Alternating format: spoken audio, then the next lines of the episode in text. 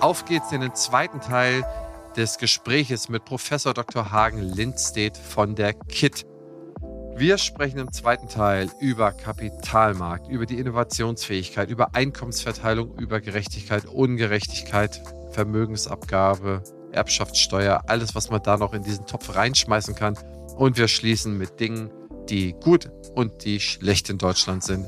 Das heißt, dass wir da unsere kleine zweieinhalbstündige Deutschlandreise mal absolviert haben. Das ist mein Herzensthema gewesen, äh, dass wir in dieser Staffel Tellerrand Extended über diese Themen sprechen.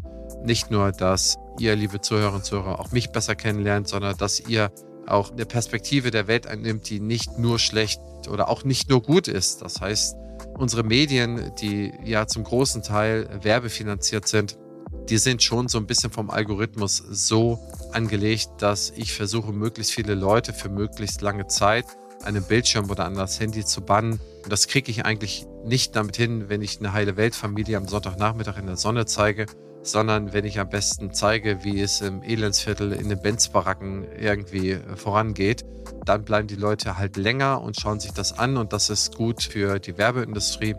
Deswegen ist es vielleicht auch gut, dass wir Rundfunkgebühr haben, wie in England BBC haben wir hier ARD und ZDF.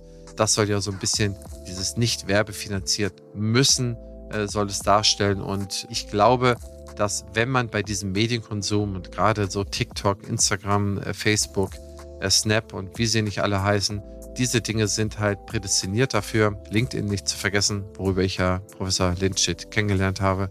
Die sind prädestiniert dafür, immer mehr diese Dinge hochzuspülen, die vielleicht auch nicht unbedingt immer gut für einen sind und nicht gut für die eigene Psychohygiene. Und mit dieser Doppelfolge wollte ich mit Professor Lindstedt dieses Thema mal tiefer legen und einfach mal so ein bisschen betrachten, was eigentlich gut ist und dass wir eigentlich alle mal ein paar Prozent glücklicher sein können in der Welt, in der wir leben. Ja, ich freue mich drauf. Viel Spaß bei der Folge. Mein Name ist Christian Henrizi. Ich bin Host und Geschäftsführer der Opti Health Consulting GmbH. Viel Spaß beim Zuhören.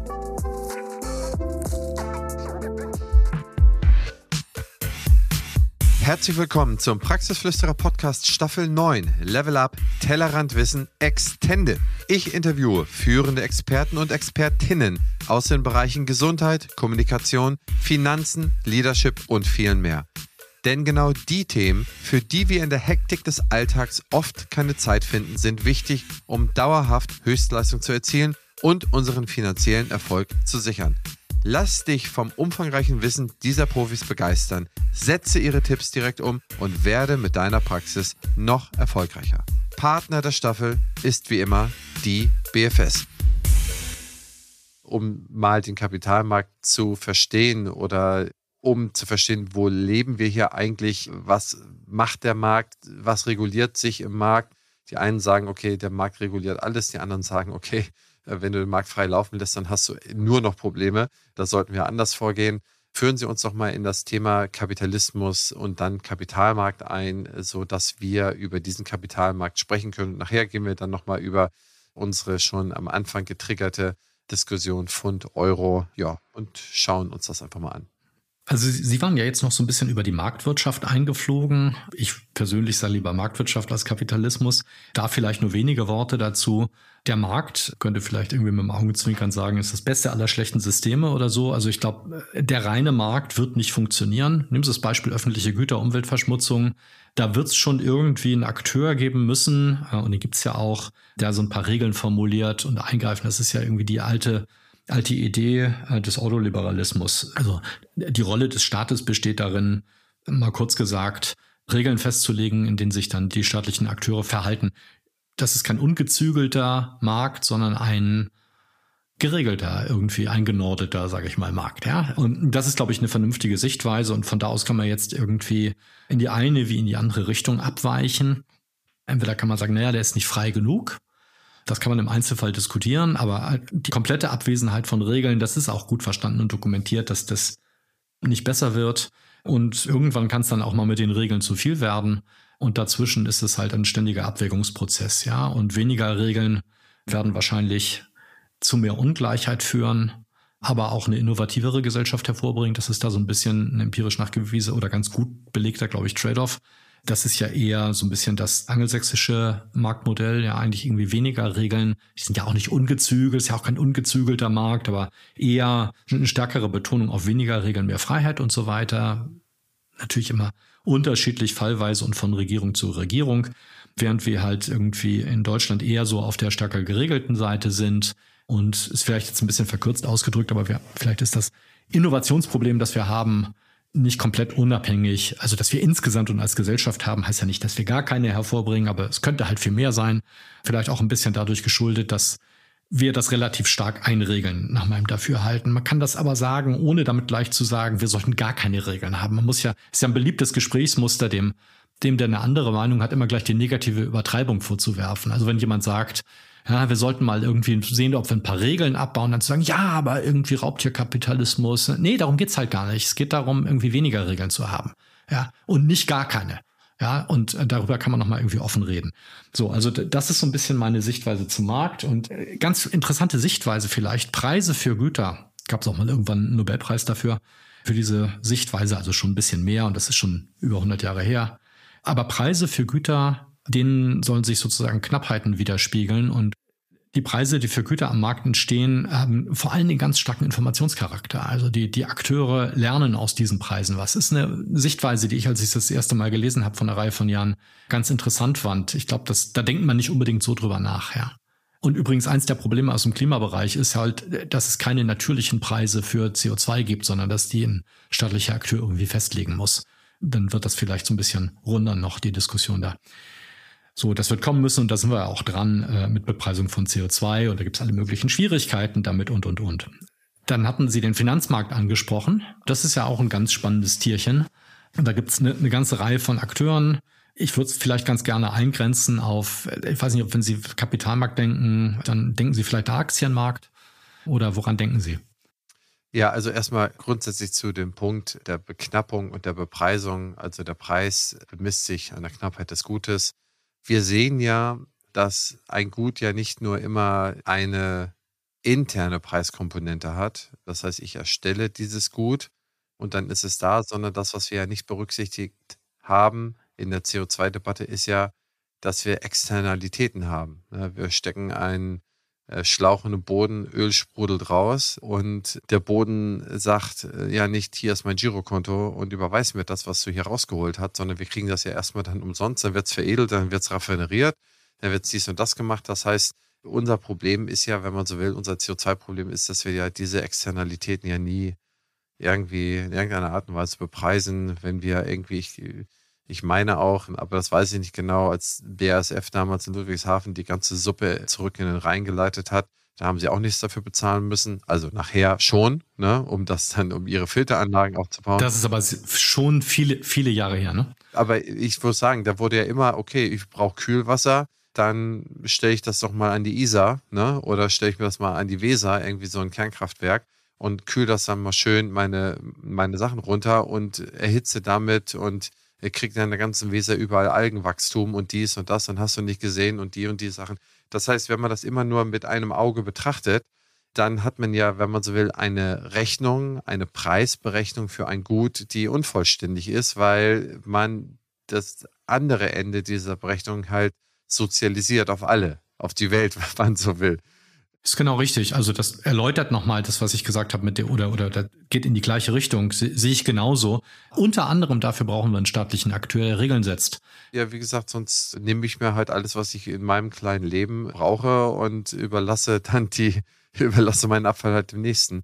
Das führt mich zu dem äh, Kapitalmarkt. Den finde ich halt interessant zu betrachten. Ist der Kapitalmarkt also an sich ist der fair, ist der ausgleichend? Man sagt ja, wie gesagt, so ein Markt, das äh, stellt zusammen aus Angebot und Nachfrage, der ist dann ausgleichend und am Ende des Tages äh, führt der Markt zu Gerechtigkeit. Mein Punkt ist jetzt der, wir haben ja, und da kann man vielleicht auch nochmal mit einem Satz drauf eingehen, wir haben 30 Milliarden in Deutschland, die wir in der Zahnmedizin verteilen. Die Hälfte davon ist von privaten Krankenkassen, die andere Hälfte ist von gesetzlichen Krankenkassen. Das heißt, wir haben hier einen gigantischen Markt, wo der Leistungserbringer halt seine Leistung erbringt und kriegt sie bezahlt, hat sicheres Einkommen, hat eine unelastische Nachfragekurve, denn wenn ich Zahnschmerzen habe. Habe ich eine hohe Zahlungsbereitschaft, ja. und auch Erscheinungsbereitschaft. Da brauche ich keine Werbeanzeige auf RTL sehen, dass ich dann zum Zahnarzt gehe. Ich gehe hin, weil ich mein schmerzlos werden will. Aber das wird ja sozusagen auch alles aus unserem Markt abgeknapst. Das heißt, ich würde eher Markt so betrachten in Steuerungsfunktion des Marktes. Wie weit geht so eine Steuerungsfunktion? Und der staatliche Akteur, der greift ja auch ein, indem er sagt, okay, jeder bezahlt seine Krankenkassenbeiträge, dass wir halt genug äh, Töpfe haben, um die Krankheiten zu bezahlen. Auch du als Gesunder bezahlst, auch wenn du nie vielleicht eine Krankheit haben wirst. Ne? Dafür wird ja neben dir, wird vielleicht das Krankheitsvolumen von zehn Leuten aufzählen, aber dann ist das so und das ist dann genauso, wie wir es wollen. Das ist solidarisch. Ja, also das ist ja das Prinzip einer Versicherung, ja, dass man für den Erwartungswert sozusagen seines eigenen Schadens irgendwie zahlt. Das Ganze hat jetzt auf Krankenversicherung gehen noch eine soziale Komponente. Es zahlen ja nicht alle gleich viel. Also wenn bis zu einem gewissen Einkommen gleich viel Prozent vom Einkommen. Da trägt ja jetzt erstmal jeder nicht mehr im Erwartungswert sein eigenes Risiko, ne? sondern das ist ja schon eine Alimentierung. Ich sage gar nicht, dass das falsch oder negativ wäre, nur erstmal muss man das auseinanderhalten, dass Leute im geringeren Einkommen zahlen halt weniger für den gleichen Versicherungsschutz. Ja, den gleich guten, den ganz schlechten, was auch immer. Und das ist in, aus meiner Sicht ein Bereich, wo es eben leider eine gewisse Regulierung geben muss, gibt es auch überall auf der Welt. Ja, ich, ich weiß nicht, wie es überall auf der Welt ist. Ich weiß nur, dass es eine gewisse Regulierung gibt und gäbe es gar keine oder wo es weniger gibt, ist es nicht unbedingt zwangsläufig besser. Ja, aber sie können ja auch überregulieren. Ja, irgendwie diese ganze Debatte mit Fallpauschalen für Krankenhäuser. Ja, kennen Sie wahrscheinlich mindestens so gut wie ich kann man fast so ein bisschen, äh, davon bin ich jetzt sozusagen relativ weit weg, was mich dann eher zu einem Schulterzucken und einem Lachen animiert, zu sagen, ja, wie man es macht, macht man es verkehrt. Wir hatten ja viele Jahre das System, also ein System, das letztlich sozusagen eigentlich, eigentlich nach meiner, meiner Wahrnehmung ein Kostenumlagesystem war, ja. Irgendwie, das Krankenhaus hatte halt, ich weiß nicht, 100 Betten, 1000 Betten und hat am Ende des Jahres x Millionen Euro Kosten angehäuft. Und das wurde dann einfach durch die Anzahl der Bettentage oder so geteilt, die belegt waren. Und in der fiktiven Vorstellung hätte da nur einmal einer eine Nacht in dem Bett verbracht, hätte man halt alle Kosten irgendwie fiktiv auf diesen einen umgelegt. Ja, und, und wenn die eine hohe Auslastung haben, liegt es halt anders. Das ist ein reines Kostenumlagesystem, ja. So ähnlich funktionieren übrigens interessanterweise immer noch die Trassenpreise bei der Bahn. Das, das spiegelt ja auch nur einen Markt vor. Das ist gar kein Markt, ja. Das ist ein reines Kostenumlagesystem. So, und da gab es irgendwann eine, eine Entwicklung, wo man gesagt hat, ne, das ist doch falsch. Und da hat man gesagt, naja, ist doch besser, wenn man sagt, naja, für was weiß ich, eine Galle oder ein Beinbruch oder ich bin kein Mediziner, wie Sie an schon an meinen Formulierungen merken, braucht man halt so und so viele Tage im Schnitt. Dann kriegt das Krankenhaus irgendwie eine Fallpauschale von, was weiß ich, die dürfen den halt im Schnitt behalten, den halt drei Tage da, zwei Wochen da, einen Tag da, was auch immer. Und so viel kriegen sie halt vergütet. Auf der einen Seite wälzt man das Risiko auf das Krankenhaus ab, ja, weil da werden sie natürlich auch irgendwie, was weiß ich, gute Beinbrüche und schlechte Beinbrüche kriegen oder Frakturen, sagt man, glaube ich, oder eine gute Galle und eine schlechte Galle oder weiß der, weiß der Geier was. Aber gleichzeitig mit dem Risiko gibt's halt auch einen Anreiz für das Krankenhaus eben irgendwie möglichst schnell zu sein. Und das ist ja jetzt erstmal auch im Sinne des Patienten und schien mir eigentlich irgendwie eine ganz gute Regelung zu sein. Jetzt gibt's da aber natürlich auch gewisse Fehlsteuerungen, ja vielleicht in der Richtung, dass man nicht differenziert genug war oder am Ende ist ja doch jeder Fall einzeln. Und nach meinem Eindruck waren da eigentlich eine, eine, ganze Reihe von Entwicklungen angestoßen worden, die vielleicht gar nicht so schlecht waren. Jetzt ist man dabei, das System zu reformieren. Hab da relativ viel Distanz dazu und ich beobachte eigentlich, dass überall auf der Welt äh, Gesundheitssysteme, glaube ich, permanent äh, reformiert werden. Dass mal irgend jetzt jemand sagt, jetzt haben wir, wow, wir haben irgendwie einen guten Punkt gefunden und so bleibt's jetzt. Hm, davon habe ich noch nicht gehört. Es ist eigentlich überall zu teuer oder wird von der Gesellschaft als zu teuer empfunden. Die Leute, die den Schutz bereitstellen, sagen, es müsste eigentlich noch viel mehr kosten, wenn man überlegt, was das sozusagen, was die Entwicklungen sind, der Arbeitseinsatz und all das. Eigentlich sind wir unterfinanziert und haben keine Ahnung, wo da die Wahrheit liegt.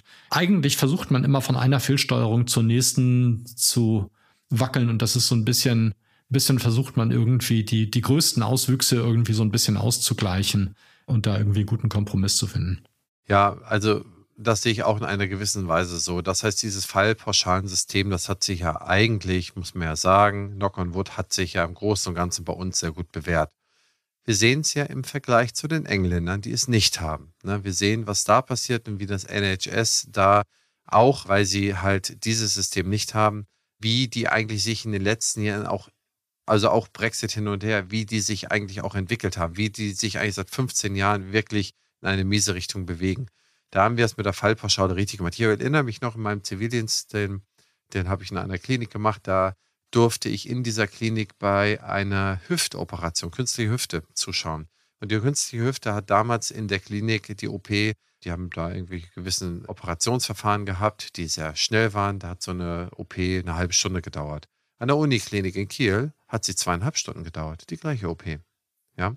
Das heißt, die waren schon darauf bedacht, dass sie von den Hilfsmitteln, von allem, was man da einsetzt, dass sie das möglichst effektiv machen. Und das hat dazu geführt, dass sie nach zwei Tagen haben sie die Leute auf die Beine gestellt, die sollten dann Krücken so ein bisschen laufen. Also das war unglaublich schnell wurde das gemacht und das hat sich im Nachhinein als sehr, sehr gut herausgestellt, dass man so ein bisschen wie man die Versorgungslogistik, die Medizinlogistik im Krieg gelernt hat, dass man sagt, okay, wir müssen schnell versorgen, schneller Eingriff, schnell versorgen, schnell dann wieder irgendwie auf die Beine und dann ins Lazarett oder dann irgendwo hinfliegen, dass man das dann irgendwie so ein bisschen genutzt hat. Das hat sich eigentlich für uns eigentlich gut bewährt und wir sind im Verhältnis zum amerikanischen Gesundheitssystem, die geben mehr pro Kopf aus und haben weniger Leistung, sind wir super. Das heißt, eigentlich würde uns ein kleines Reformchen helfen an der einen oder anderen Sache, so ein bisschen nachjustieren.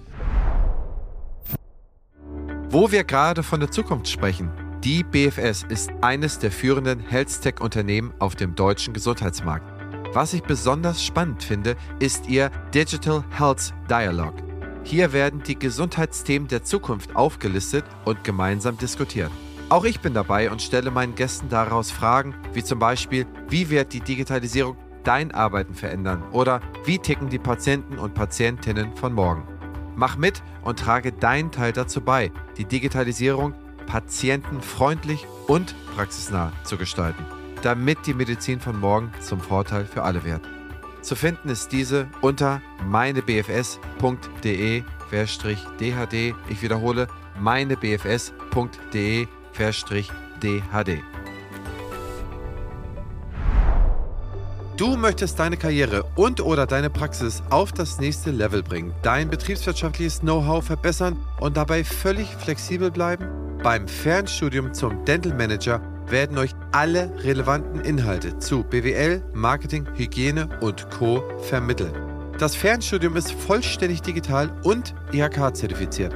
Das ist einmalig in der Dentalbranche. Das Fernstudium ist sowohl für Zahnmedizinerinnen als auch für zahnärztliches Fachpersonal geeignet. Alle Informationen zum Dental Manager findest du unter www.dentalmanager.online. Den Link findest du wie immer in den Shownotes. Ein passendes Ergänzungsformat zum Praxisflüsterer ist Küste und Kiez mit meiner Co-Host Dr. Anne Heitz. Wir beantworten Fragen in 15 bis 20 Minuten und immer und stets Dienstag früh in eurem Podcast-Player. Ihr Charme, mein Gepolter. Ich glaube, das ist unterhaltsam. Hört doch einfach mal rein. Ich fand Ihren Satz vorhin sehr gut. Die Marktwirtschaft ist ein Scheißsystem, aber es gibt mal kein besseres oder so sinngemäß, sagten sie. Ne? Es ist kein gutes, kein perfektes System, aber es gibt auch irgendwie nichts Besseres. Das Beste unter allen Schlechten oder irgendwie sowas, ja. Ja, genau. Und dann haben wir ein Gesundheitssystem, was wirklich gut ist, was ausgesprochen gut ist, aber oder, oder beziehungsweise es gibt aktuell nichts Besseres. Und da kann man vielleicht mit den neuen Erkenntnissen, die man hat, ein klein wenig bessern. Ne, hier nochmal was besser machen, das dort ein bisschen besser machen, hier so ein bisschen optimieren, dass das im Großen und Ganzen, das was läuft und die, die größeren Probleme, die man hat, adressieren. Von den Nordeuropäern kann man sehr viel gute Sachen lernen. Von anderen kann man lernen, wie was läuft, wenn man in eine andere Richtung geht. Und ich finde manchmal, also wir haben ja nachher noch einen Punkt, was ist gut und schlecht. Ich finde manchmal, um das mal vorwegzunehmen, was ich an Deutschland manchmal nicht so gut finde oder an vielen anderen Ländern auch, dass es kommen immer so, so sinngemäß neue Besen kehren gut. Das heißt, dass man sagt, okay, es sind neue Leute da und die wollen erstmal alles umschmeißen. Das heißt, was ist ich, sie waren bei McKinsey. Vielleicht war das ja auch damals so, dass man gesagt hat, okay, wir optimieren jetzt mal Firma X, da schmeißen wir jetzt erstmal 500 Leute aus. Nach zwei Jahren ist der Markt anders, da stellen wir wieder 500 Leute an und laufen in eine ganz andere Richtung. Das heißt mal Strategie hier äh, hin und Strategie her. Und äh, wo man mit sehr viel sozusagen minimalinvasiveren Eingriffen meines Erachtens ein sehr gut laufendes Gesundheitssystem noch ein bisschen optimieren könnte, In Deutschland hat ja keiner so richtig das Problem, nicht versorgt oder unterversorgt zu sein. Es wird extrem viel bezahlt im Verhältnis zu anderen Ländern. Die sind extrem gesund. Die Amerikaner sind extrem krank im Verhältnis zu uns, ist extrem übermästet, extrem äh, zu viel Kilokalorien pro Kopf und machen das Gesundheitssystem da nochmal extra kaputt. Und dann wird es noch nicht mal vom Staat so abgefangen. Obamacare ist ja mehr oder minder äh, Vergangenheit. Das heißt, da wird es noch nicht mehr abgefangen, dass dann den Leuten dann geholfen wird. Und dann ist es insgesamt sogar noch teurer pro Kopf als unseres. Also wie gesagt, das Schlechteste aus allen Welten haben die ja dann auch hingekriegt, wo man ja sagen kann, okay, das haben wir eigentlich ganz gut gemanagt bisher. Ich würde da gerne von der Hüft-OP ausgehend, die Sie gerade genannt haben, auf dieses Hin- und Herschwanken zwischen den Extremen kommen. Passt aber ich ganz gut. Simpel gesagt gibt es irgendwie das gute Krankenhaus und das schlechte Krankenhaus und das gute schafft das halt in einer halben Stunde und das schlechte braucht zweieinhalb Stunden. Jetzt verlängern wir es nochmal über die OP-Zeit und die in dem Guten haben vielleicht auch Leute nach, ich weiß nicht, zwei Tagen oder vier Tagen, was auch immer da realistisch ist. Also im Durchschnitt jedenfalls viel, viel schneller. Wieder draußen, es geht den Leuten besser. Und die in dem schlechteren Krankenhaus, da dauert es eben länger, funktioniert alles nicht so gut. Ich komme mal von der, von der Nicht-Marktseite. Ja, die Nicht-Marktseite würde sagen, naja, ist aber wichtig, dass auch sozusagen die Krankenhäuser, wir wollen auch, dass Patienten, denen ich vielleicht schon ansehen kann, die sind irgendwie alt und krank und gebrechlich und irgendwie, da werde ich halt lange brauchen, die werde ich halt nicht nach vier Tagen wieder draußen haben und die muss ich ewig Nachsorge machen und das nervt mich. Und dann sage ich, da brauche ich irgendwie eine Regelung, dass die trotzdem operiert werden können, ja. So, das, das wäre jetzt erstmal nicht unmittelbar die Marktsichtweise und da, das ist auch ein Argument, was kommt und das ist auch gerechtfertigt. Trotzdem darf ich dabei aber die andere Seite nicht vergessen, die sagt, ich möchte ja irgendwie in diesem System auch einen Anreiz schaffen, dass ein Krankenhaus in der Lage ist, seine Abläufe, seine Operationsmethoden, was weiß denn ich, so zu designen, dass Fortschritt gut ist und dass die einen Anreiz haben, die Leute schnell wieder draußen zu haben. So, beides ist richtig. Ich möchte ein System haben, wo auf der einen Seite dieser Anreiz besteht, dass ich als Krankenhaus immer besser werde, irgendwie die Hüfte mit wenig Komplikationen zu machen. Und das kommt ja nicht von alleine. Da muss ich ja mich fortbilden, Investitionen tätigen, meine Mannschaft irgendwie auf Trab halten und gute Prozesse haben und was weiß ich nicht. All das. Ja. Das ist wichtig und richtig. Gleichzeitig stimmt das andere aber auch. Ja, ich möchte das auch irgendwie die Leute, wo ich schon absehen kann, dass sie irgendwie meine Statistik verderben, dass sie trotzdem irgendwie eine Gesundheitsversorgung kriegen. So, man kann, glaube ich, an dem Beispiel gut illustrieren, dass ich irgendwie ein Zusammenwirken von marktartigen Mechanismen und Regeln brauche. So.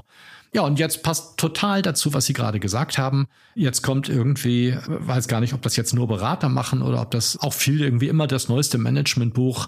Da wird immer eine, eine scheinbar neue Sau durchs Dorf getrieben bisschen pauschal jetzt, die Zinsen sind niedrig, das Wachstum ist gut. Und dann reden alle über Investitionen, Wachstum, Umsatz hoch, VCs, Startup, super, ja.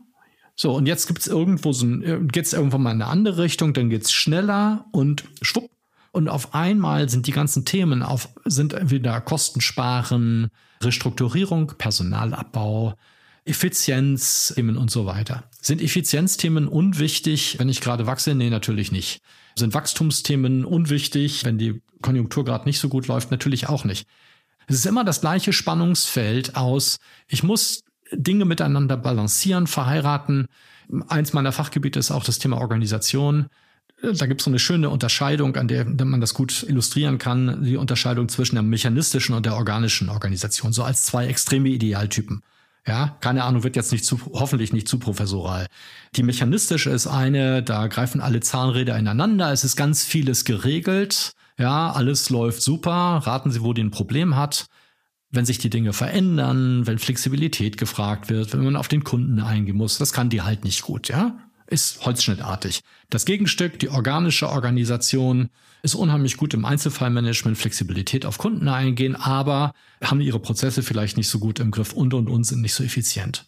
Alle drei bis fünf Jahre kommt irgendwie ein neues Buch, das Sie am Flughafen kaufen können über Organisationen raus, was eigentlich genau diese Thematik aufgreift, aber immer mit neuen Bezeichnungen und Namen, damit man das nicht so schnell merkt und oder aus was für Gründen auch immer. Die Leute wollen natürlich ihre Bücher auch verkaufen und immer gibt es auch noch irgendwie so eine kleine Besonderheit. Dann ist es das Internet oder KI oder weiß der Geier was. Und eigentlich wird nur dieses sozusagen dieses alte Spannungsfeld, diese beiden Polaritäten, ich muss sowohl das eine als auch das andere, ich brauche eine Balance. Und die ist aber nicht immer an der gleichen Stelle, die Balance, ja? Und ich muss da so ein bisschen hin und her justieren. Ja, und da wird irgendwie alle drei bis fünf Jahre, habe ich das Gefühl, eine neue Sau durchs Dorf getrieben. Und das nächste Ding, was kommt, wir sind im Moment gerade in einem nicht ganz so positiven wirtschaftlichen Umfeld. Wir sind noch nicht in der Rezession. Das sind ja sozusagen zwei Quartale ineinander. Negatives BIP-Wachstum haben wir noch nicht, aber wahrscheinlich werden wir es haben, so ein bisschen. Deshalb geht es uns aber nicht schlecht. Ja, aber schwupp, wird halt überall über Kostensparen und solche Themen geredet. Gebe ich Ihnen Brief und Siegel drauf, ist jetzt schon so, wird in den nächsten zwei Jahren halt kommen. Und in der nächsten Wachstumsphase haben wir scheinbar wieder eine ganz andere Theorie über Organisation und Wirtschaft und Management. Das war Quatsch. Ja, die Gleichung bleibt die gleiche und die Variablen in der Gleichung, wenn Sie so wollen, bleibt die gleiche. Wir sind immer nur an unterschiedlichen Stellen in diesem äh, Ungleichgewicht. Und das ist so ein bisschen so ähnlich wie mit der Hüfte. Ja, wir wollen halt sind halt gegensätzliche oder gegenläufige Dinge, die wir wollen. Und da muss man irgendwie versuchen, sich so langsam an so einen guten Kompromiss, meinetwegen nennen Sie es Optimum, irgendwie ranzuwackeln. Das treffen wir nie. Aber weder das eine noch das andere Extrem macht da besonders glücklich. Ja, also ich würde sagen, das ist wirklich ein sehr, sehr, sehr, sehr kluger Schlusspunkt, den man da setzen kann. Wenn Sie das so von Ihrer Organisationsbetrachtung daher sehen, man fühlt sich da immer so ein bisschen ertappt. A, wenn irgendetwas nicht funktioniert, dann versucht man immer für diesen Sonderfall es funktionierbar zu machen. Und dann irgendwann gibt es so viele Fälle, dann sagt man, okay, man hat irgendwie das System ist so sehr verletzt, dass man es eigentlich neu aufbauen sollte. Und das sehen wir in der Steuerpolitik, in der Gesundheitspolitik. Man sehen es überall so, dass wir eigentlich die einen sagen, es ist Exzellenz in einer Demokratie oder in einer Gesellschaftsform, dass man immer ganz, ganz viele Sachen mit berücksichtigt und dafür Fälle schafft. Auf der anderen Seite ist es dann irgendwann nicht mehr organisierbar und nicht mehr verwaltbar. Also da sehen wir auch schon, auch im Gesundheitsbereich, da sehen wir, okay, da kommt man jetzt bedrohlich nahe einer Verwaltbarkeitsgrenze, obwohl man auch gleichzeitig sieht, okay, wir haben 32,3 Prozent Rendite äh, auf den Umsatz bei den Zahnarztpraxen, also Gehalt noch nicht daraus genommen, sonst wären es 19, 20 Prozent Rendite.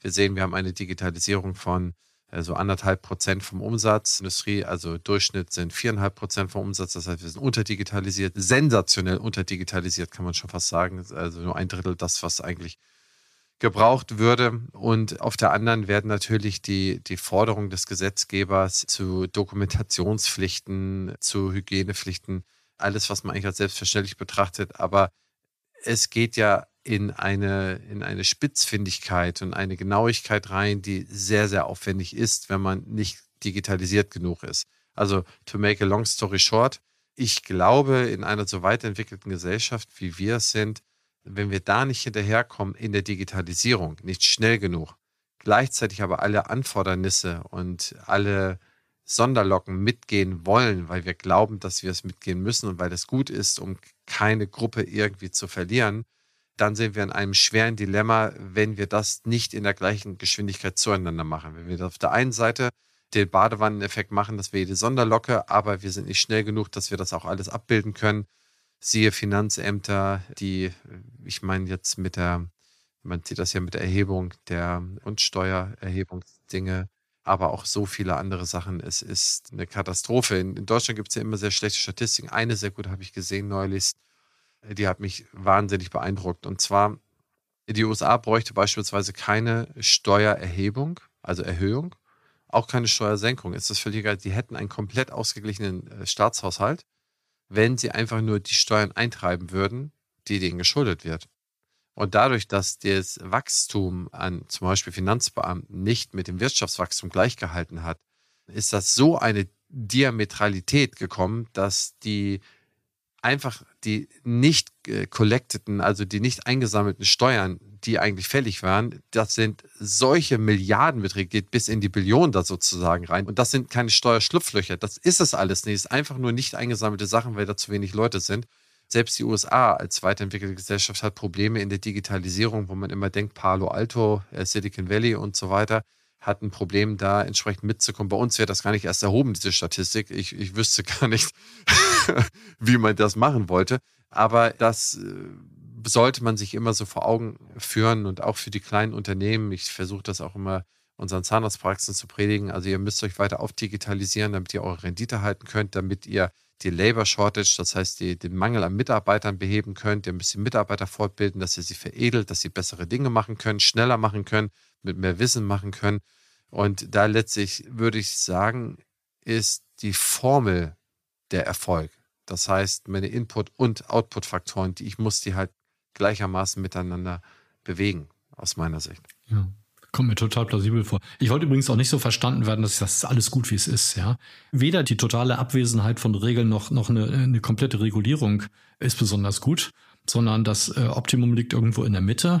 Mein Gefühl wäre jetzt auch, dass wir in Deutschland an ganz vielen Stellen eher äh, sozusagen an der Stelle von der Mitte sind, wo wir zu viele Regeln haben. Also ich kenne mich da im medizinischen Bereich allgemein äh, und im zahnärztlichen gar nicht so, auch im Besonderen gar nicht so wahnsinnig gut aus. Aber das liest man schon mit einer gewissen Konsistenz und ich bin mit meinem Zahnarzt befreundet. Von daher höre ich das auch. Das scheint einfach sozusagen zu viel des Guten zu sein oder des nicht so Guten. Sozusagen für die einzelne Praxis wird es wahrscheinlich klug sein, sich auf diese schwachsinnigen Regeln irgendwie so gut wie möglich einzustellen. Von einer übergeordneten Perspektive kann man sich mal fragen, ob da nicht viel zu viele Regeln dabei sind, die man auch mal loswerden kann. Regeln haben eben auch dysfunktionale Wirkungen, das heißt, gehen nach hinten los. Nehmen Sie Bauvorschriften. Ohne Bauvorschriften wäre auch irgendwie keine gute Idee. Leuchtet, glaube ich, irgendwie jedem ein, ohne dass es in der Türkei zum schlimmen Erdbeben kommen muss.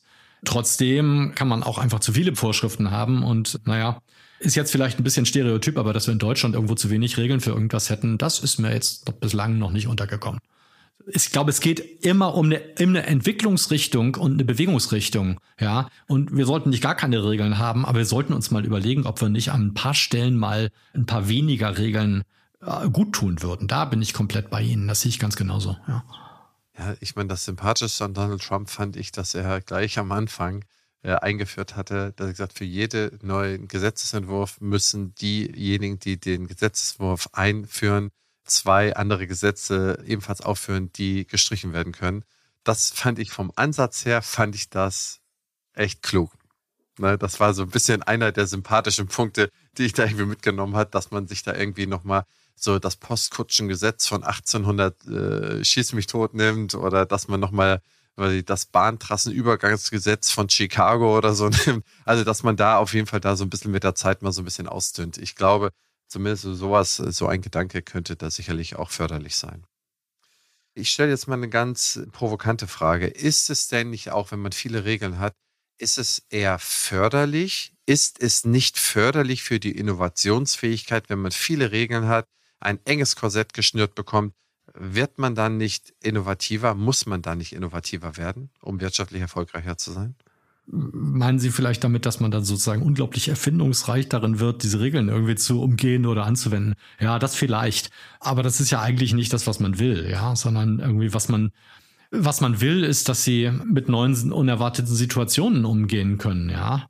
Und äh, dass man sich auf, ich weiß nicht, neue Techniken, äh, vielleicht im medizinischen Bereich oder in der Architektur oder in der Bauwirtschaft.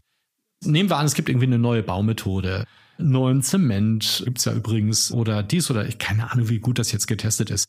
Oder die Niederschläge nehmen zu, aus was für Gründen auch immer. Das heißt, sie müssen jetzt irgendwie anders bauen.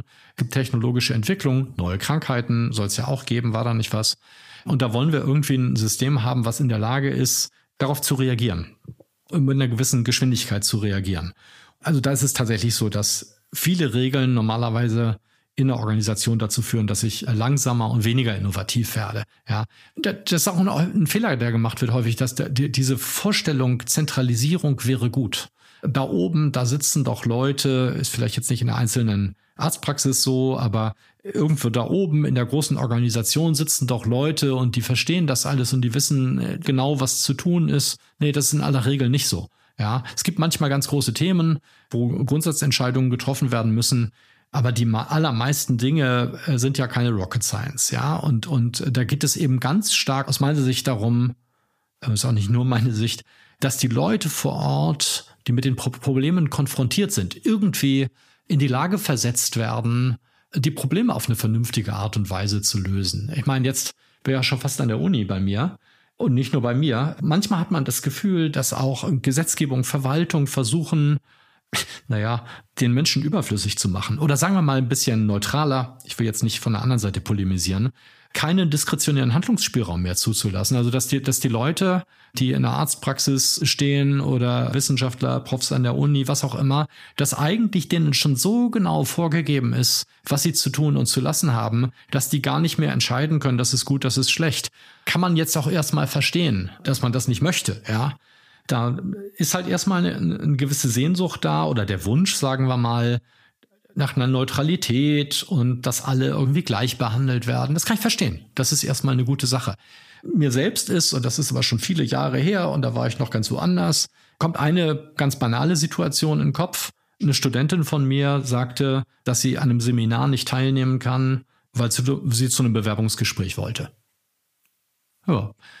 Wenn ich jetzt allen Leuten, die das bei mir sagen, damals gesagt hätte, ja, dann komm mal nicht, dann wäre immer nur noch die Hälfte der Leute im Seminar gewesen. Ja. Das ist natürlich eine Ausrede, die ich eigentlich nicht wirklich nachprüfen kann. Jetzt diese spezielle Studentin kannte ich aber, wusste, dass sie dieses Gespräch hat und das hätte die halt nie gemacht.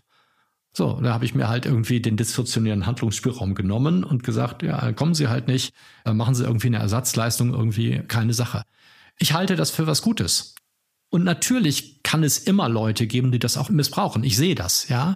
Aber die andere Seite ist, wäre es eigentlich wirklich gut, wenn wir Systeme hätten, die so objektiv wären, dass man dann in der Situation sagen muss, nee, wenn ich es einem erlaube, dann muss ich es allen erlauben. Allen kann ich es nicht erlauben, weil dann habe ich irgendwie nur noch halbvolle Vorlesungen oder Seminare. Normalerweise gibt es ja sowieso keine Anwesenheitspflicht an der Uni, glücklicherweise, finde ich auch gut. Aber da gab es nun mal eine in dem Seminar und war trotzdem dieser blöde Termin da.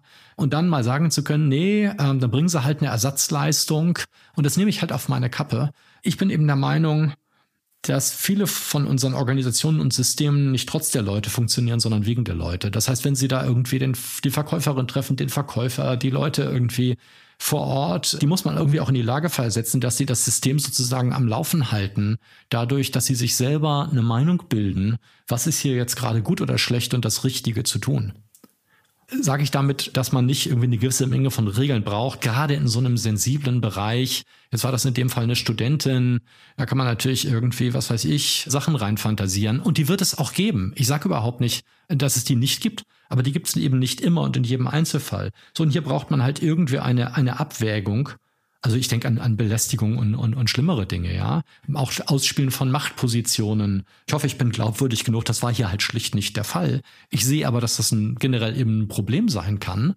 So, und da muss ich eben in so einer Situation eine Abwägung treffen. Und ich glaube, dass wir an, an vielen Stellen, und ich habe jetzt mal aus meinem Bereich erzählt, ich bin ganz sicher und ich weiß, dass das in Arztpraxen im öffentlichen Bereich in Unternehmen ganz genauso ist, ja. Da muss müssen, wenn Sie beim großen Automobilisten oder Chemieunternehmen oder ich weiß nicht wo anrufen oder der Vertriebler mit dem Kunden redet, da muss man eben auch mal drüber sprechen können, dass man jetzt mal drei Tage später oder zwei Tage früher liefert oder bezahlt oder ich weiß nicht was oder hier drauf eingeht und darauf nicht. Und das kann man eben nur schlecht automatisieren. Und wenn man es versucht, und da haben Sie vorhin einen ganz wichtigen Punkt gemacht, dann haben diese zusätzlichen Regeln eben nicht nur, regeln nicht nur diesen Einzelfall, wo sie vielleicht eine funktionale Wirkung haben, also irgendwie was nützen, sondern haben auch dysfunktionale Wirkungen und wir neigen dazu, die zu sehen. Das, wir nehmen den Menschen den Handlungsspielraum, das ganze System wird starr, rigide und unflexibel. Es gibt auch aus den 1930er Jahren schon Bürokratietheorie. Wie entsteht eigentlich Bürokratie? Genau so. Wir führen immer mehr Regeln für Einzelfälle ein, wo wir sehen, da funktioniert was nicht gut und bemerken gar nicht, dass diese Regeln auch rückfeuern. Ja. Da sollten wir eine, eine größere ähm, Aufmerksamkeit dafür entwickeln. Und ich sage nicht, wir brauchen keine. Ich sage, wir sollten uns mal überlegen, ob wir nicht genauso gut auskommen mit ein paar weniger und ob wir nicht eigentlich dann viel besser fahren würden damit, ja. Ja. Nee, das, nee, das sind eine gute Punkte. Ich habe die Bürokratie-Bücher von dem Weber, glaube ich, der hat das damals geschrieben, ne? Ist einer von denen, ja. Einer von denen, den fand ich immer wahnsinnig gut. Max Weber sollte man vielleicht noch sagen, wenn es jemanden interessiert, ja. Also ja, und ich meine, damals war das ja so begriffen, also Bürokratie war ja was Gutes, ne? Und so hat sich das gewandelt, ne? Von Organisationstheorie, es, es hilft, irgendwie alles so ein bisschen besser im Griff zu halten, bis hin heute, es wird überbürokratisiert äh, und Bürokratie ist ja halt heute kein, ja, wenn man so will, positiv aufgeladener Begriff mehr, muss man ja ganz ehrlich sagen. Es ist ja negativ. Bei mir auch nicht. nee, bei mir auch nicht mehr. Ich versuche ja mit viel Digitalisierung gegenzuarbeiten und was mich einschränkt, ich weiß, ich kann es nicht ändern. Ich gucke, dass ich die Prozesse dann schlanker kriege mit viel Bildung und Ausbildung, auch bei meinen Leuten. dass man das dann hinkriegt und auch für die Zahnarztpraxen, dass sie das sozusagen gar nicht so doll merken, dass man es alles berücksichtigt und dass man es trotzdem irgendwie hinkriegt, äh, ohne sich dann an die, an die Straße kleben zu müssen oder sozusagen oder an, an das Buch, dass wir das dann irgendwie so ein bisschen hinkriegen. Und ich glaube, das ist ja so ein bisschen, meine ich, fördert das auch die Innovation, weil man dann Lösungen machen muss, die man sonst nicht machen müsste, weil es dann keinen großen Mehrwert mehr bringen würde. Aber ich glaube auch, man sieht das ja auch in ganz vielen Forschungsansätzen, wenn einem zu viele enge Kanäle gesetzt werden, dann fängt man gar nicht erst an. Oder dann forscht ein Land wie China sehr viel schneller, wie USA auch sehr viel schneller als wir und so weiter und so fort. Ich habe eigentlich noch zwei äh, Überthemen, so ein bisschen die, die Einkommensverteilung in Deutschland. Es wird ja immer wieder, äh, wird das Gespräch geführt, Erbschaftssteuer, Vermögenssteuer. Ist es gut, ist es fair, ist es schon versteuert? Brauchen wir das Geld überhaupt? haben wir Einkommensunterschiede in Deutschland, die wir nicht, nicht ausgleichen können. Vergessen wir Leute in Deutschland, vergessen wir irgendwie Einkommensschichten, überbelastigen wir welche zu sehr, unterbelasten wir andere zu wenig. Wie ist da Ihr Bild auf die Dinge? Oha. ähm, Schwieriges Thema, ich weiß. Naja, weil so, so aufgeladen, ja. Erstmal, dass man verschiedene Perspektiven zu so einem Thema einnehmen sollte. Ja? Ich, ich fange mal mit einer an, die, glaube ich, die häufigste ist, und das ist die Gerechtigkeitsperspektive. Ja? Die eine Frage, aus der Sie das diskutieren können, ist die Einkommensverteilung eigentlich gerecht? Ähm, Gerechtigkeit ist erstmal gar kein so ganz einfacher Begriff. Geht mir aber nicht um die Terminologie, sondern ist es eigentlich gerecht, wenn alle gleich viel haben oder sollten nicht auch Qualifikation, Mühe und Chancen da ein bisschen eine Rolle spielen? Ja, ein bisschen sicherlich. Was ist da das richtige Maß? Ja, das ist erstmal sozusagen die, die erste Ebene der Diskussion und vielleicht auch schon die schwierigste. Und das ist die Ebene, die aber eigentlich nicht so sehr die ökonomische Ebene ist. Die nächste Frage ist eigentlich, wie viel Ungleichheit in Einkommen und, und Vermögen, das sind ja auch zwei wichtige Paar Schuhe, ja. Einkommen und Vermögen liegen erstmal ganz weit auseinander. Ist eigentlich gut oder, oder überhaupt erstmal, was bewirkt das, ja? Mir fallen da verschiedene Sachen dazu ein. Erstmal zu, nochmal zu dieser Gerechtigkeitsdiskussion. Es gibt so ein so, so ein Begriff in den Wirtschaftswissenschaften heißt Pareto-Optimalität. Kurz gesagt vor, wenn sich zwei Leute durch einen Tausch nicht mehr verbessern können. Ja, hört sich erstmal gut an, ist auch ein ganz kluges Konzept, lässt ganz viel Raum. Pareto-optimal ist aber auch, wenn einer alles hat und der andere nix. Also dann können sie sich nicht mehr beide durch einen Tausch verbessern, weil der alles hat, würde ja nichts hergeben wollen. Also jetzt mal so ein bisschen, bisschen lax gesprochen. Und es war aber eigentlich immer zumindest allen klar, dass wir gesagt haben, naja, wenn wir irgendwie mehr Steuern eintreiben wollen, und das Eintreiben der Steuern irgendwie mehr Geld kostet, als, als das Steueraufkommen ist, dann ist das irgendwie was Schlechtes. Das fand ich immer irgendwie einen, einen ganz guten Mindestkompromiss. Und dann hörte ich irgendwann mal Sigmar Gabriel sagen, ja, aber wenn wir überlegen, dass wir sozusagen einfach eine möglichst gleiche Einkommensverteilung haben wollen oder auch Vermögensverteilung, dann kostet es zwar vielleicht Geld, diese Steuer einzutreiben, aber dafür werden wir als Gesellschaft mindestens weniger ungleich. Ja, und das war so im Zusammenhang mit der Diskussion um Populismus und dann hat er so den Zusammenhang aufgemacht, wenn wir dann weniger ungleich werden, dann haben wir sozusagen mehr gesellschaftlichen Frieden, die wir dadurch kaufen. Ja, und da gibt es auch einen Zusammenhang. Das fand ich aber echt ein schwieriges Argument, ja. Das ist irgendwie gesellschaftlich positiv wäre, äh, Leuten, wenn sie es zu Ende denken, Geld wegzunehmen, das zu verbrennen, nur damit alle gleich viel haben, das irgendwie das kommt mir echt absurd vor. So, jetzt gibt's Untersuchungen darüber, äh, und das ist halt einfach auch ein Zielkonflikt jenseits von Gerechtigkeit, dass Gesellschaften, die ungleicher sind in der Vermögensverteilung, tendenziell innovativer sind. Das ist nicht so ganz klar, was da Ursache und was Wirkung ist. Mir scheint, und ich formuliere sehr vorsichtig, wie Sie merken, das scheint mir ganz viel zu tun zu haben mit Anreizen für mehr Mühe, mehr Geld verdienen und so weiter. Und aus der Perspektive der Stärkeren würde man jetzt politisch wahrscheinlich formulieren, ist natürlich das auch ein Anreiz, wenn sie sagen, irgendwie, guck mal, hier, äh, du bist irgendwie qualifiziert, äh, gut ausgebildet, äh, hast tolle Voraussetzungen, hängst dich mehr rein, kannst du auch richtig viel Geld verdienen. Ja? Nicht nur ein bisschen, sondern kannst du richtig viel Geld verdienen. Der wird sich natürlich mehr reinhängen als einer, bei dem der Anreiz kleiner ist. Ja, und so scheint mir der Zusammenhang zu sein. Auf der anderen Seite muss man dann natürlich sagen, führt das eben auch zu einer gewissen Ungleichheit, die auch aus Gerechtigkeitsgründen so ein bisschen problematisch ist. Und da wird man politisch äh, sozusagen irgendwie, wünscht man sich auf der einen Seite Innovationsfähigkeit und Kreativität in so einer Gesellschaft und sozusagen Leute, die dann auch, ja, ich sag's mal irgendwie, sehr, sehr wohlhabend werden können, damit, dass sie neue Unternehmen gründen, ist jetzt auch nichts Schlechtes dran, ja. Aber natürlich wird man dann irgendwie das so einregeln müssen, dass man bis zu einem gewissen Teil da auch überhaupt erstmal sowas wie eine Steuer erhebt, ja. Noch ein anderer Aspekt ist, Sie haben jetzt Vermögenssteuer, Erbschaftssteuer und solche Sachen angesprochen, ja. Da ist auch wieder ein Aspekt diese ganze Gerechtigkeitsdiskussion. Und das ist eine extrem schwierige Diskussion, weil, sozusagen, wenn Sie das, ich weiß nicht, jemandem erklären, der auf den unteren 20 Prozent der Vermögens- oder Einkommensskala ist, wo es eben nicht irgendwie sozusagen darum geht, fahre ich noch mal teurer in Urlaub, habe ich eine größere Wohnung, aber habe ich noch das dritte Auto, sondern der oder was weiß ich, ich werde jetzt keine Berufsgruppen nennen, ja, aber wir denken wahrscheinlich alle an ähnliche Sachen. Das können ja ganz prima Leute sein, nett gebildet, egal, gehören zur, zur Gesellschaft dazu. Die kann ich einfach irgendwie da, da nicht teilhaben lassen. Das wäre einfach falsch, ja.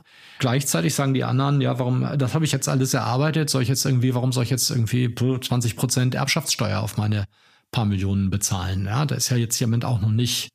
Naja gut, das ist halt sozusagen eine Frage, wo beginnt richtiger Reichtum oder so. Ja, aber das ist ja sozusagen durchaus, solche Leute werden wir wahrscheinlich alle kennen. Ja. Und wie ist da eigentlich ein guter Kompromiss? So, von der Seite will ich mich dem gar nicht nähern, sondern ich will mich von der anderen Seite nähern. Und das ist einfach eine andere Perspektive. Man muss das auseinanderhalten und sozusagen die emotionale Reaktion ist, glaube ich, man denkt erstmal an Gerechtigkeit, ja. Aber ich finde, eine bessere Debatte ist zu sagen, nehmen wir mal an, wir würden es erheben, was würde denn eigentlich passieren? Und da ist halt Kapital einfach mal schnell weg. So, und das spricht jetzt erstmal gegen eine höhere Vermögenssteuer oder eine höhere Erbschaftssteuer. Und zwar gar nicht aus einer Gerechtigkeitsperspektive, sondern wenn wir hier, ich sag mal, zwei Prozent Vermögenssteuer haben auf alles Vermögen, ja, das heißt auch auf liquides Vermögen, was in, was weiß ich, in Aktien liegt oder Cash oder bei der Bank oder in Anleihen irgendwo, das ist schwupps die Wups weg. Das heißt, da gehen die Leute einfach schlicht in ein anderes Land. Manche können das nicht, viele werden das können. Witzigerweise, je höher das Vermögen, desto eher werden die das können, es sei denn, das ist im Unternehmen gebunden. Das führt eben nicht das zu einem höheren Steueraufkommen, sondern dazu, dass wohlhabende Leute hier wegziehen mit ihrem Geld. Und dann tun wir zwar was, wo wir glauben, das führt zu was Gutem, es führt aber nicht zu was Gutem. Ja. Was sie machen, da habe hab ich mal einen klugen Beitrag gehört von Clemens Fußt aus dem IFA-Institut, meine ich der hat halt gesagt, naja, wenn man das politisch unbedingt will, und das ist eine politische Entscheidung, dann besteuere ich halt irgendwas, was immobil ist. Ja. Dann kann ich Immobilien besteuern. So, und dann sind wir, und ich sage jetzt auch nicht, wir sollen Immobilien besteuern. Das hat Clemens Fuß auch nicht gesagt, wenn ich ihn richtig verstanden habe. Sondern er sagt, das ist zumindest technisch erstmal möglich. Ja. Warum? Weil die bleiben halt hier. Die können halt nicht weglaufen. Ja. So, wir haben eine Steuer auf Immobilien. Einmal ist das die Grundsteuer blöd für die Politik, dass sie die Mieter bezahlen, wenn das jetzt, die, da kriegt man irgendwie nicht so, dass man will mit der, das ist ja eigentlich so ein Impuls, der aus der Gerechtigkeitsecke kommt. Ob das nun wirklich gerecht ist oder nicht, ich, will ich mich gar nicht zu äußern, ja. Aber aus der Ecke kommt er. Und das andere ist halt, wenn sie die Dinger verkaufen. Ja, wenn es jetzt nicht gerade im familiären äh, Kontext ist oder so, wenn sie eine Immobilien verkaufen, dann kostet es halt je nach Bundesland, ich glaube, zwischen drei und sechs Prozent. Ja. Das ist halt sozusagen eine Besteuerung, die ist halt nicht auf den Bestand, sondern auf den Zugewinn gar nicht auf den Zugewinn. Es ist eine, eine, Umsatzsteuer, wenn Sie so wollen, auf, auf den Bestand, ja. Das andere ist sozusagen noch mit, dem, mit der Spekulationsfrist. Wenn Sie die vor zehn Jahren bekaufen, müssen Sie sozusagen das versteuern. Das ist aber eine andere Geschichte, was, was mehr wird. Und nein, ich bin kein Steuerberater. Das ist sozusagen nur mein ganz rudimentäres Verständnis aus diesen Zusammenhängen. Aber wir haben irgendeine Besteuerung von Immobilieneigentum, haben wir schon. Ob das jetzt besser ist, sozusagen die bei Transaktionen zu erheben oder auf den Bestand, ist eine interessante Debatte. Aber wenn Sie anfangen, Kapitalvermögen zu besteuern, dann gibt es noch diesen lustigen Mechanismus der Wegzugsbesteuerung, von dem ich mal gelesen habe. Äh, weiß ich auch nicht so genau, was das ist, mit dem man versucht, das irgendwie zu verhindern. Aber schlicht und ergreifend, man muss sich klar machen, dass nicht immer das, was man sich wünscht mit einem neuen Steuergesetz, auch das ist, was dann eintritt. Ja? Wenn Sie eine Vermögenssteuer erheben, wird das schlicht und ergreifend dazu führen, dass Kapital, was da ist, aus Deutschland abwandern wird. Ja, das mag man mögen oder man mag es nicht mögen. Ich glaube, man kann es nicht mögen, aber es wird dazu führen.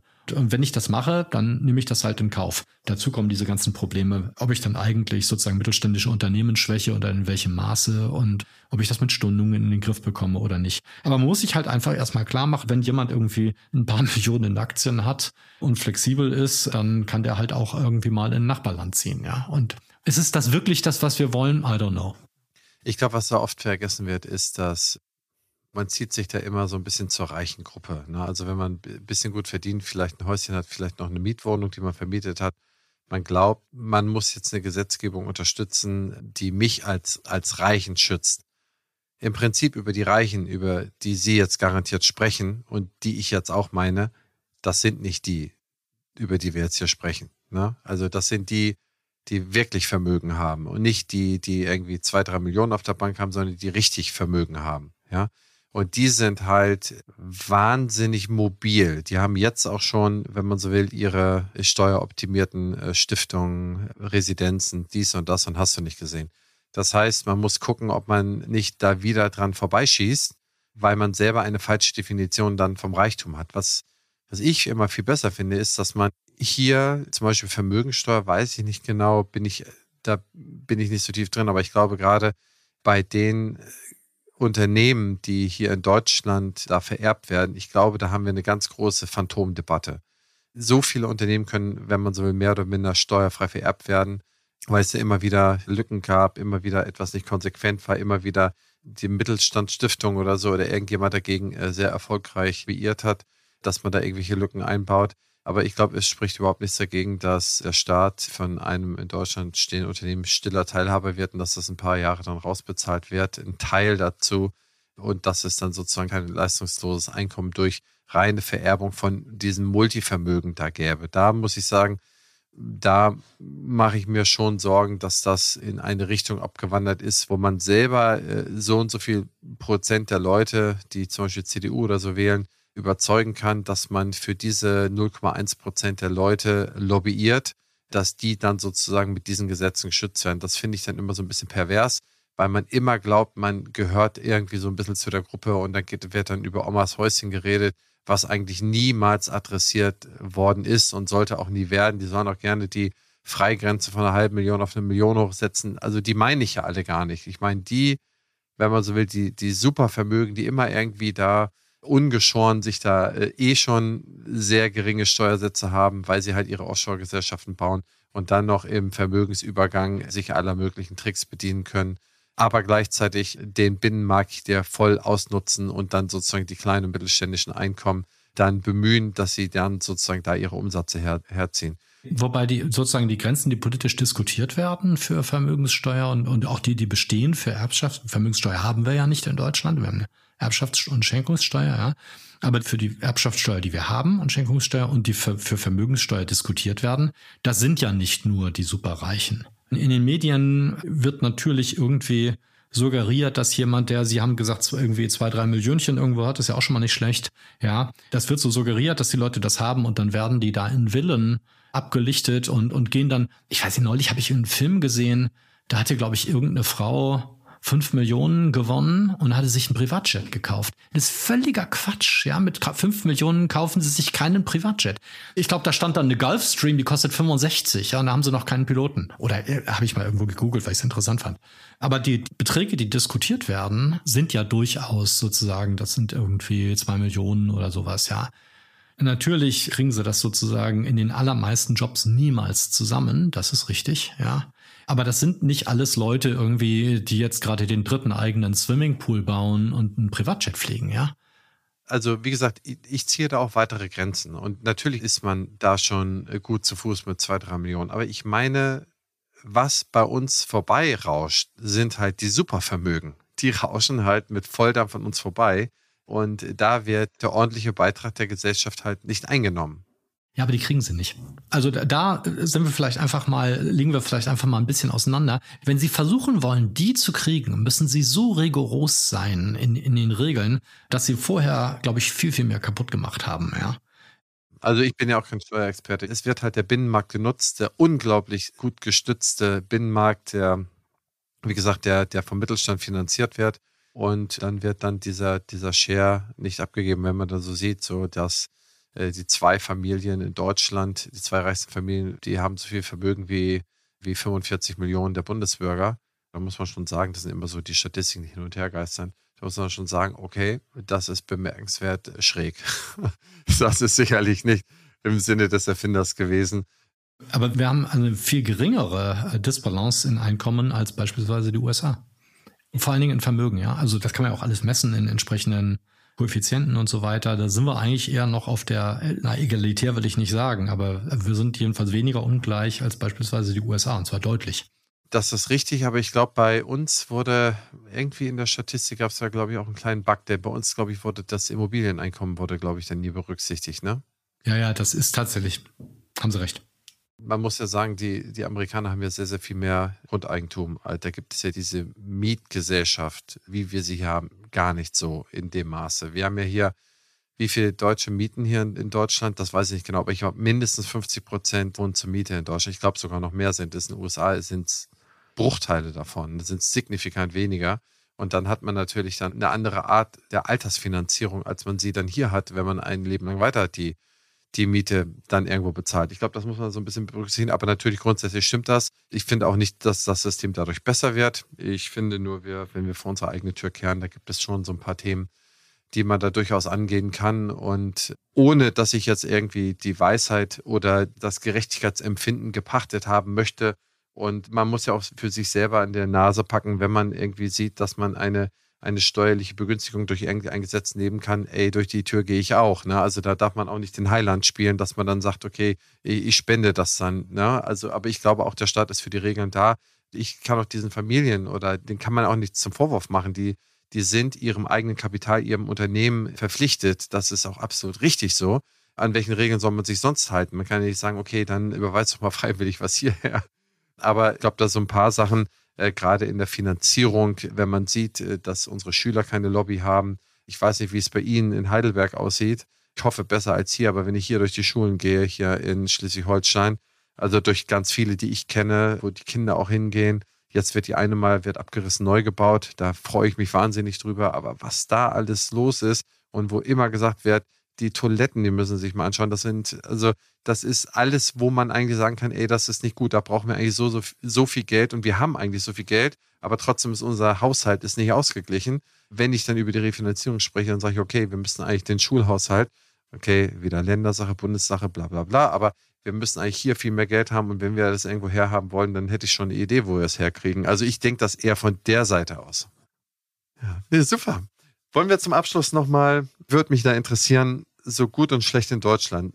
Zwei Sachen, die gut sind und zwei Sachen, die schlecht sind. Wenn Sie jetzt Bundeskanzler werden, was finden Sie sehr gut? Sagen Sie, okay, da rüttel ich nicht dran, das ist richtig gut.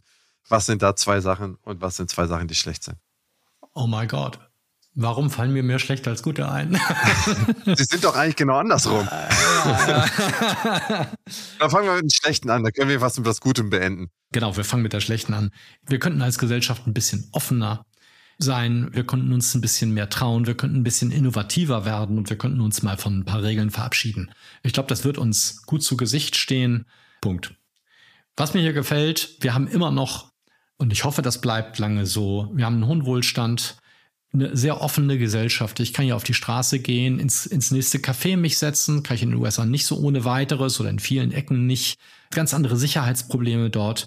Ich fühle mich hier wohl. Wir haben sozialen Frieden. Wir haben eine, eine Menge interessanter, guter Leute, mit denen man tolle Gespräche führen kann und eigentlich eine sehr, sehr offene und insgesamt gut funktionierende Gesellschaft. Professor am KIT, dem sogenannten Karlsruher Institut für Technologie, Professor Dr. Hagen Lindstedt.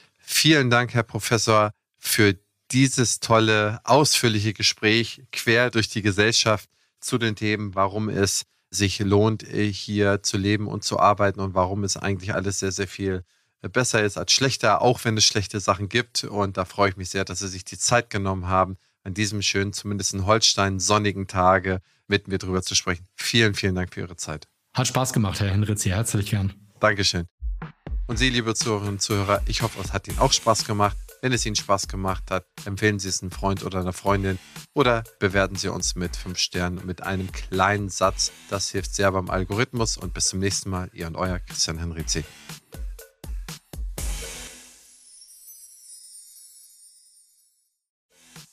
Dieser Podcast ist eine Produktion der Opti Health Consulting GmbH. Inhalt und Redaktion unterliegen der Verantwortung von Opti.